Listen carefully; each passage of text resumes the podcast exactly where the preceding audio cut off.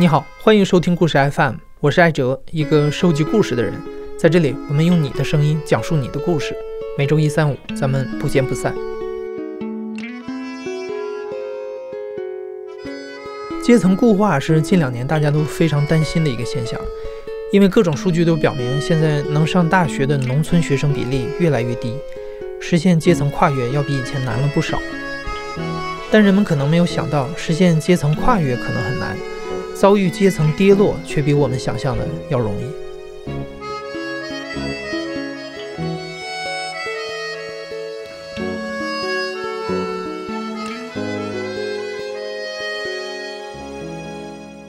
我叫王哲，二十七八岁，来自浙江。我就记得我九几年、九八年上学的时候，当时我的学费是两万多一年吧。然后他们都说这个条件很好，因为够我们边上的，呃，就说其他认识的小朋友够从小学读到大学毕业了。我也没什么概念，然后我一直在这种学校里面读。王哲上学的这所学校是浙江的一所私立贵族学校，全寄宿制。在上个世纪九十年代的时候，这所学校就从小学开始教英语，上多媒体课。王哲之所以能上得起这样的学校，是因为王哲的父亲当时是浙江一家银行的信贷主任，自己私下还开了三家公司。而王哲的母亲一直在打理茶叶生意，是当地比较大的茶商，所以王哲从小就过着养尊处优的生活。我就记得，有时候应该是众星捧月吧，因为我走到哪里，大家都是围着我夸我爸妈，夸我的。车也很还可以，然后车牌也很好。我从小到大，我的生活都是比较优越的。然后到了初三毕业嘛，初三毕业以后的话，我爸原本是打算已经联系好去澳洲游学了。然后的话，刚好是我想着再上一个夏令营，再跟我那些同学，高中的同学想认识一下。上夏令营的时候，上到一半的时候，刚好放假了嘛。回家的时候，我就发现我阿姨突然来接我，因为我们是从小每年每个月有校车把我接送到老家，然后一般的话我都自己打个车回去。但是那一次我就觉得很惊奇，我也不知道阿姨为什么会来接我。接我后的话，她就把我带回她的家吧。然后我阿姨就过了好一会儿才跟我说：“厂长。”呃，你爸妈出了点事，我当时第一反应就是啊，会不会是那种被车撞死了两个人？但是我第一感觉啊，然后就跟我说了一下，我那父母出了事情到外面去了，没有什么具体，然后就跟我开了一下父父母的语音 QQ 视频，在远方跟我聊了一下，他们说他们没事，其实当时的话知道家里有事，但是他们也没有去把这个事情表达出来，我也是后面。通过一点一点，从回不了家，然后基本不能在家里整个县城或者是整个地区出现了，就是基本没回去过了。当时是我父亲应该是做生意被人骗了，而且骗的是应该有个几千万起吧，他一直没跟我们说这个事情，因为里面有很多钱是他贷款和借钱的。听我呃外婆说的话，是两天时间不到吧，我爸就是第二天直接叫我妈跟着我妈就一起走，然后开的一辆车，车直接就当掉了，然后家里的东西就把保保险柜里的一些东西拿走，整个房间都乱七八糟。呃，那个时候就已经很明显感觉到了，呃，你就说，呃，风光不在吧，然后只能偷偷摸摸的生活，回老家的话，只有偷偷摸摸的。然后就基本就是回不去了。我一直就是在学校里读书嘛，因为我们学校是一个月时间基本不回家，就都在学校里面。然后我就一直在被隔离着的。我记得有一次放假，还是收到消息，就说有人要来找我嘛，来威胁我爸妈，就是可能要是要债之类的东西。然后我还记得当时来了四个大汉吧，起码一个有一百八十斤以上吧。然后同学们都还有点怕，都很壮很壮，我就感觉我是要被绑架，因为有一个是亲人，就说是保护我的，我还以为是要抓我的，我吓了一跳。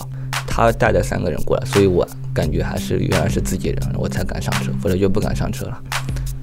然后坐的火车去了北方连云港，他们刚好在那边先落脚了，不久就上车，上车然后去了父母那边，跟他们第一次碰面吧。然后就开始十年的漂泊了。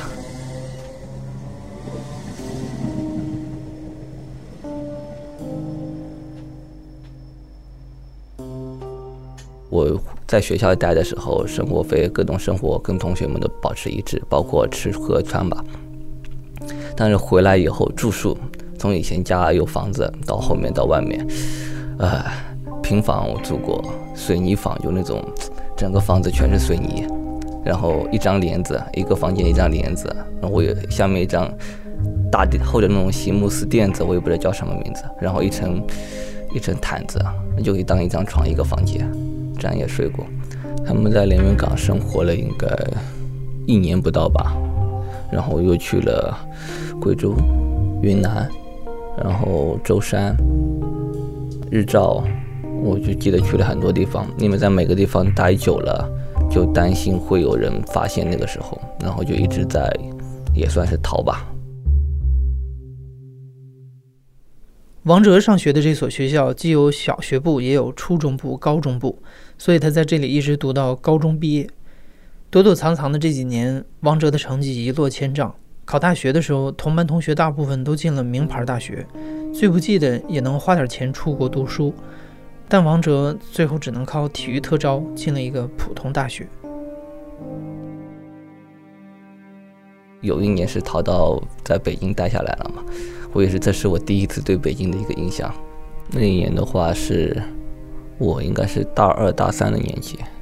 那个时候是确实很惊讶，不知道家里落魄到这种地步。可能也是对北京的第一印象并不是很好，也是来自于这里。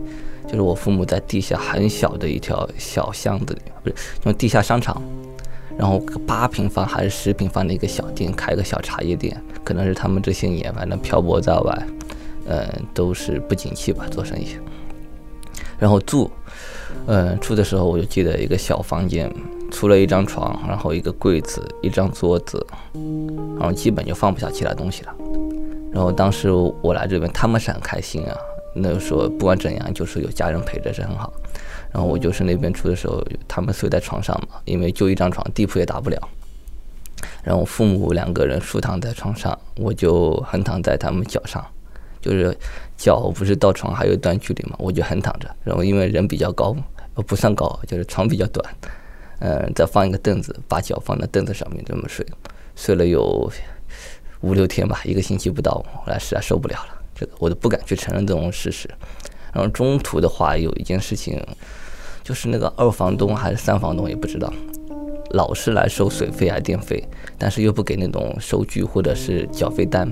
然后大家都觉得坑，然后我爸妈就跟他说起来的，然后他们就吵起来，然后他们刚好有两个男的，一个女的，然后就跟我父母有了争执吧，然后还打起架来了，然后我那个时候就在床上睡着，我是起不来，一个是可能睡眠到那个状态啊，太累了，根本起不来；第二个就是我潜意识下面不敢去承认这个事实，就相当于想着它是一个梦；第三方面的话，我就想，如果我站起来，那我肯定要动手了，肯定会。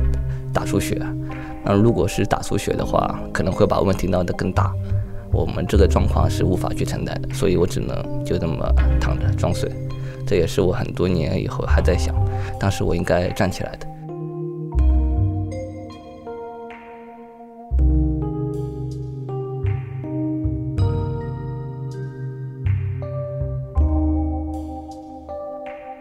后来，王哲的父母找了一个合伙人到舟山去包了几百亩茶园，他们希望能够借此东山再起。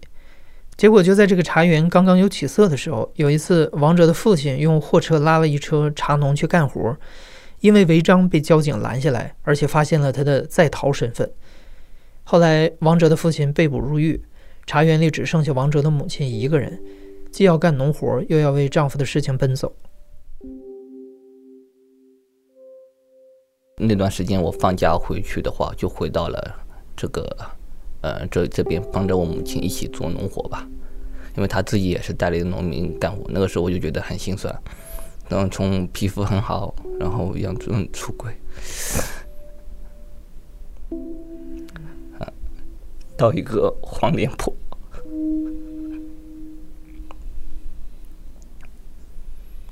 这可能是。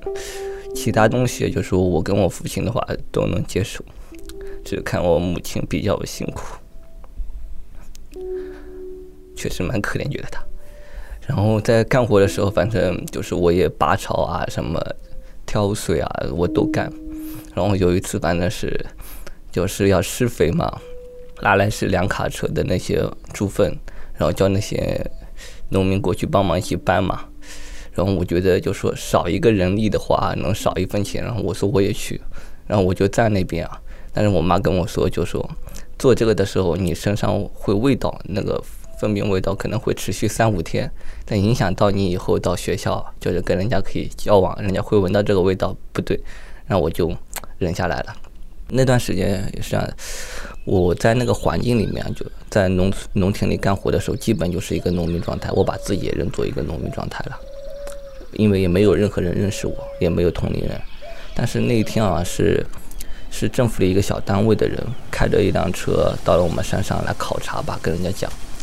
然后车上下来一个小女孩，对我来说应该真的是很普通的小女孩。但是我在那个环境里面，突然一个同龄人、同龄异性看到我，他多看了我几眼，我就感觉到好难受，就认为我就是这里干活的一个普通打工仔、小农民吧。就这么感觉，但是我在那一刻的感觉就是说，呃，我本应该可能比他们还会高很多，但是现在突然我在这边蹲在这边，一身乱七八糟，这边在拔着草干着活，我当时的冲击就是，呃，蛮有一种怨恨感，但我不知道怨恨在哪里。我现在可能能想到一点，可能是怨恨自己没有怨恨父母，就怨恨自己的比较坎坷吧，从。既然给了我好的生活，为什么又让我变成这样子？其实那段时间我就活在两个世界里面啊。一个的话就说是我继续跟我们的同学们保持一一致，大家都是基本都是富二代，然后在学校环境很 OK。第二方面，我回去以后就看到啊，睡的是水泥房，然后干的是农活，我就感觉是两个世界。当然，我在那段时间也把自己隔离开来，因为不管是父母。他们是发自本善的，让我不愿意去承受这个事实。他们认为自己也能再重新爬起来，当然我们我也是这么认为。但是后面的经过的话，就是一次次的失败，就是掉下来以后，并不是真的很容易爬起来。但是我以以前都是一直是逃避这个事实，通过想象或者幻想或者期望，来一下子回到从前。因为亲朋好友的帮助，王哲的父亲没用多久就出狱了。但是他们包下的这片茶园收入后来都被合伙人独吞，他们一家不仅没能东山再起，还把又借来的钱全搭进去了。然后还有一点就是，时不时还是有人会到，就说因为这种债务问题很多是乱七八糟的，搞不清楚的，借的民间借贷的问题，然后都会找到来伤害我的。爷爷奶奶，每一次我偷偷溜回老家看爷爷奶奶的时候，每一次奶奶都是哭着说的这个事情啊，你发现了怎么样了？欠家欠人家的钱要还，对他们伤害是一直持续性的。然后我爸又是小儿子，我奶奶最疼的，就是他基本临走前的七八年就是惦念着我父亲。其实有一段时间，我奶奶是住在我小伯家里面，我爸偷偷溜到我小伯家里去照顾我奶奶，陪我奶奶临终那一段时间下。但是奶奶在我爸照料下，奶奶比较坚韧，没有去世。但是我爸在那边等不起，因为随时都会有人来问看，就担心，反而让我奶奶更加难受。所以待了一个月以后，他又回去了，去了其他城市吧。然后我奶奶后来就慢慢不好了，我们再转到那个什么老家，我们村里专门有那种知道人要快要死了，就过来看，就是帮忙安排后事。然后他们在吃晚饭的时候，刚好那时候轮到我了，我来照顾奶奶。我对生命的态度就觉得真的很痛苦，因为奶奶从醒来以后，有的时候她意识是清醒的，她就会看着我们流泪，就跟我们说：“这样活着干嘛呢？”用土话说：“让我得遭酒嘞，这样活着干嘛？就很痛苦。”然后在潜意识状态下，我就说，绝大部分是迷迷糊糊的状态，就一直这种啊呦啊呦，就那种我很痛很痛的那种口语，就一直是这个声音。就最后这三四个月，基本就是我觉得是对他人生的惩罚，并不是说说让他活下来能改变什么或者能拯救什么。然后我就在奶奶边上说嘛，他人家都不要，就说奶奶你就当然方言说，普通话翻译过来可能不是这个味道了。然后就娘，你困觉哎，你娘困死我就没事情了。就是你觉得累，你就睡吧，你就睡着吧，睡完后你就不累了。然后的话，大家晚饭吃完后又回到房间，其实就奶奶，大家都围着她，都知道快真的不行了，但是奶奶一直活着。后来是我二呃伯母吧，她知道她的心声啊，然后就说老小老小不回来了，就是知道知道我奶奶在等我爸回来，但是等不到。然后我二伯母跟他说老小不回来了，然后又把我叫过来说你跟奶奶说，你说的话可能会有效点。然后我就跟奶奶说，就说奶奶，就说我爸不回来了，反正就是流下眼泪了。那个时候他们说这滴眼泪是为我爸流的。然后又过了五分钟，他就开始咳嗽，那种撕心裂肺的咳嗽。然后我堂姐是医生嘛，把他扶起来。就把他痰抽出来，从喉咙里抽出来，还有胆汁。抽完后，他就是一阵满意，一阵满意的感觉，就是很轻松的感觉。然后闭上眼睛，然后这个时候我就出去，我还发了条朋友圈，那个时候还发了个阿弥陀佛，我就发信息给我爸，我就说奶奶走了，他他立马回我，他一直等着，他说哦，好的。我安排后事的时候，其实我有点走刺激的，刚好也是我小伯的朋友嘛，过来看我奶奶去世嘛，过来包那种风俗的什么礼包什么东西的，他们看到我了就觉得可怜，因为几家人都有一大堆人才，我的话就我一个人负责奶奶的事情。其实这一点我不是难受，难受不在我，我难受在我父亲这边。就说有些人他犯了错误，那就是一辈子的事情。那天我跟我爸也说了，我说有些事情已经发生了，发生了就发生了。比如说你出了一次车祸，你这手就没了。没了以后都是永远的事情，你不用想着这个手能再长回来。你应该说，没了这只手以后，你怎么把生活过好，能保护好自己，能让家人更好一些。你不要去想着赌博一样翻回来。但是我父亲一直是，他不是为自己，说实话，我能感觉到，就也不是说想争这口气。他很多情况下争，当然争这口气也有被朋友看不起以后，他更多是为了家人，为了父母。就说能回到好一点，或者弥补他所带来的伤痛，给他们带来的伤痛，但是一直没有，一直没有。这对于他的精神崩溃打击是相当大的。我想想，如果换作是我，我可能很难承受。当然，他也在出事前两年也考虑过自杀。这样的话，就是起码我们过去的话，房子还能留下两套吧。然后债务的话，跟我跟我母亲都没有关系了，但是我们觉得一家人，我人活着才最重要。王哲说，在他大四的时候，他的父母离婚了，母亲现在在杭州的一个厨房里买菜打杂，父亲在一个小公司里上班。但自从父亲听说了阳光工程这种传销项目之后，他打算孤注一掷去试试。然后我父亲的话我也说到了，就说他是。基本是他是一无所有了，没有朋友，亲人基本也没了，没也没地方去，也没存款，他可能在公司里也待不下去，就是感觉就是他去还是想去传销，当然我拦了很多次啊，我知道洗脑的厉害，然后我看他的话，反正拦不住。我举两个例子啊，一次是在上班的时候，他还有一次是遇到我姑父，就是他们在共事完三五年以后。他们就说啊，怎么变成这样子了？怎么感觉有点傻了？就说这个人的思维在打击中是变化很大很大的。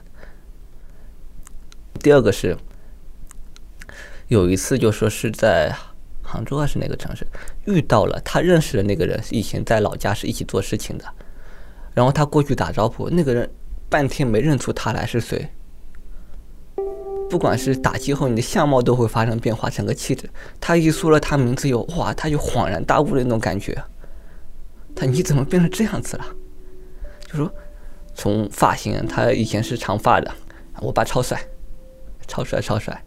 然后整个人气质吧也相当 OK，但是被打发以后，就做完农民等各个方面以后，头发白头发，剃个短发，脸又是很老，主要是那种人的形态啊，你会发现一个人经常得势。一个人经常在高位，他的那种气质；一个人经常不如意掉下来，他就化成苦难和悲哀的一部分了。整个人的气势一看，就感觉他是一个很落魄的人，很失败的人。那你爸妈主要是为了就是这个债务问题啊，形式离婚，还是真的分开了？他跟我说的时候是形式离婚啊，但是其实走到这一步的话。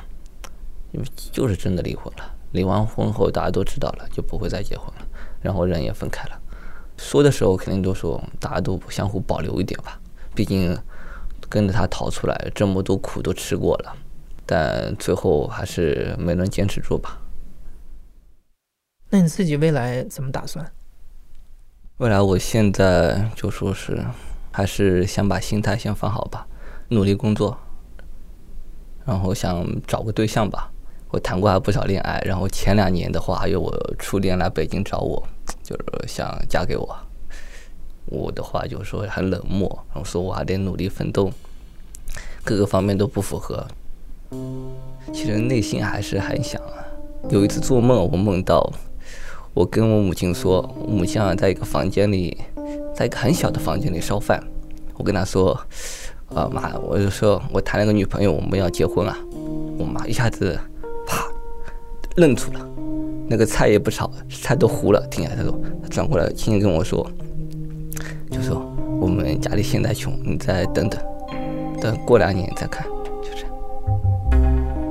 然后就这方面的问题，我就没怎么考虑。不过后来我现在看了一下，其实自己嗯拿了基本工资，努力稳定的话，我觉得基本生活找个对象应该不成问题。但是在心理压力上面就无法去很好的去接受，我已经是一个，可能是社会在经济层面的话属于很底层的人。有的时候会到在县城里面走过，会看到自己的房子，呃，住的其他人，嗯，我觉得，嗯，什么感觉我说不出来啊。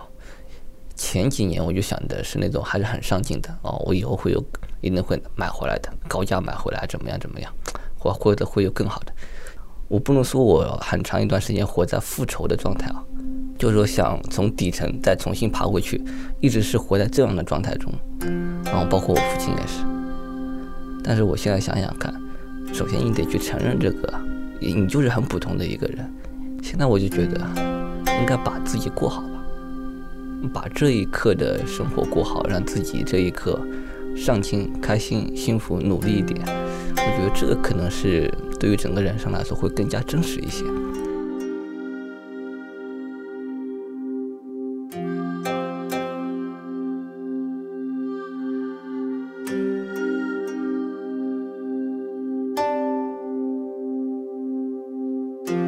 你现在正在收听的是《亲历者自述》的声音节目故事 FM，我是主播艾哲。本期节目由我制作，声音设计杨帆。感谢你的收听，咱们下期再见。